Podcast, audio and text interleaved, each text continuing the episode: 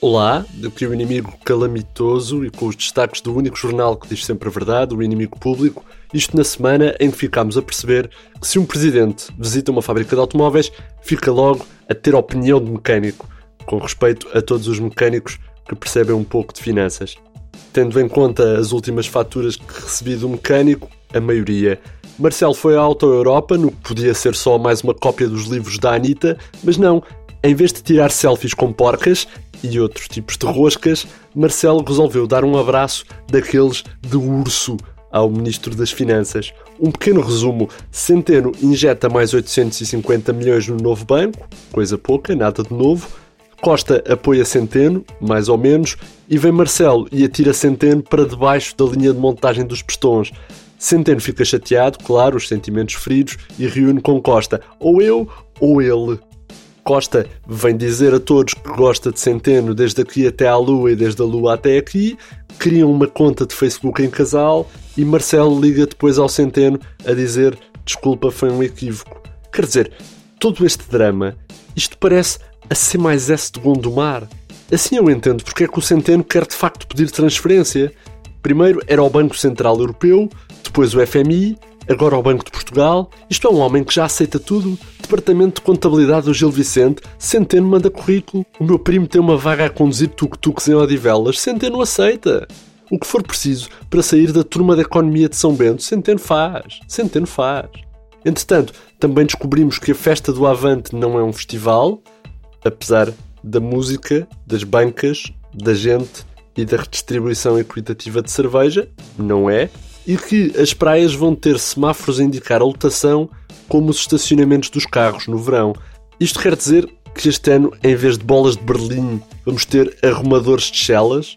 Não sabemos. Até lá, vamos então aos destaques da semana no inimigo público. E começamos por informar que Mário Centeno foi colocado em layoff. Depois de ser desautorizado pelo Primeiro-Ministro e pelo Presidente da República, António Costa decidiu mandá-lo para casa em layoff. Quando acabar o layoff, Centeno ficará então em casa a fazer umas horitas em teletrabalho e depois, em setembro, deixa o Ministério para se tornar professor de matemática da telescola, tal como o destino previa. Também numa investigação IP, o governo deu 850 milhões de euros ao novo banco, sim, mas porquê? Porquê? Porquê? Porque os banqueiros estavam a usar máscaras e António Costa não os reconheceu, pensando que estava a entregar dinheiro aos cantautores de Abril e aos vendedores de bifanas do Avante.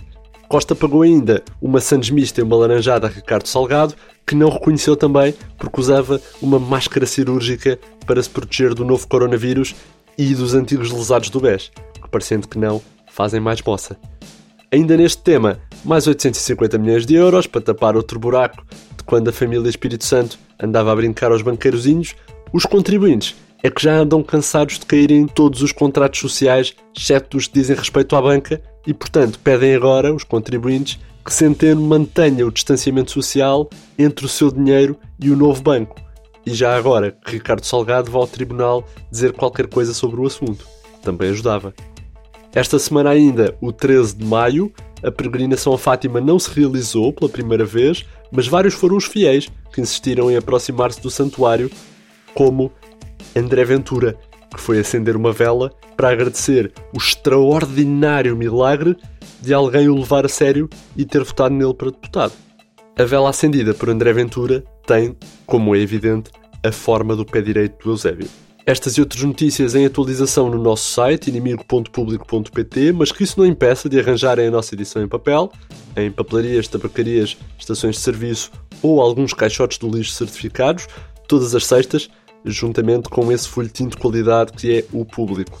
Esta semana, agora que a Adele tem menos 40 quilos, eis a gorda entre as gordas.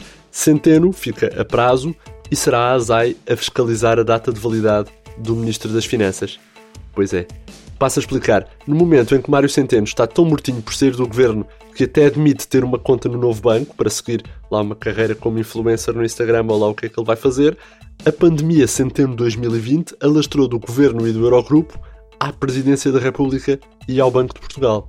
Marcelo e Costa almoçaram, grelharam o Ronaldo do Ecofin enlumbrando, concordaram que o ministro está a prazo no executivo e que terá, portanto, de ser a ASAI a apurar quando é que o senhor deixou de estar em condições de ser consumido. A má notícia é que Centeno sai, mal Teixeira dos Santos esteja disponível para o lugar. Portanto, nem tudo é bom. Entretanto, mudanças no ensino. Várias escolas estão agora, e bem, a recomendar aos alunos que optem pelo bullying digital para evitar o contacto físico e o contágio de Covid-19.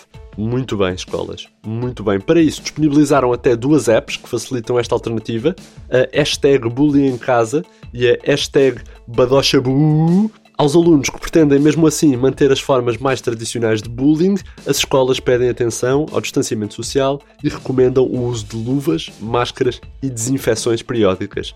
No desporto, uma notícia curiosa: os futebolistas profissionais não estão a usar as argatoas nos testes Covid-19 porque parece que faz impressão ao nariz ou assim. Então, os jogadores optaram por uma tática mais eficaz que é a de expelir ranho diretamente para o tubo de ensaio. A técnica foi desenvolvida e patenteada pelo ex-futebolista Paulo Futre, que nos explica muito gentilmente. Uh, isto é, um, portanto, um trabalho de precisão. Uh, é como meter a bola mesmo, mesmo, mesmo no ângulo. Uh, não tem nada que saber. Tapa-se uma, uma narina, sopra-se com força pelo nariz e direciona-se com a cabeça. É, sim, fácil. E pronto, foi quase tudo e quase tudo foi demais. Na edição em papel descobram ainda que os portugueses pedem a Cláudio Ramos que berre contra Centeno e o Novo Banco. O Estado Islâmico reivindicou a invenção do coronavírus. As oficinas mecânicas acreditam na recuperação em 2021 ou em 2022 se for com fatura. O CDS, se a festa do Avante for para a frente, organizará a sua primeira festa do antigamente a que era bom. E foi encontrada uma pessoa no Instagram que não se sente blessed. Já sabem, estas e outras notícias em inimigo.público.pt. Foi assim o mundo aos olhos do inimigo público, com notícias frescas de Mário Botequilha, Vitória Elias, João Henrique e Alexandre Parreira. Eva Esteves nos comandos do som mais cristalino em tempos de quarentena, isto porque ela passa por um coador que tem lá em casa e parece que faz maravilhas. André Dias despede-se com amizade e, pelos vistos, menos dinheiro que foi para o novo banco. Até para a semana.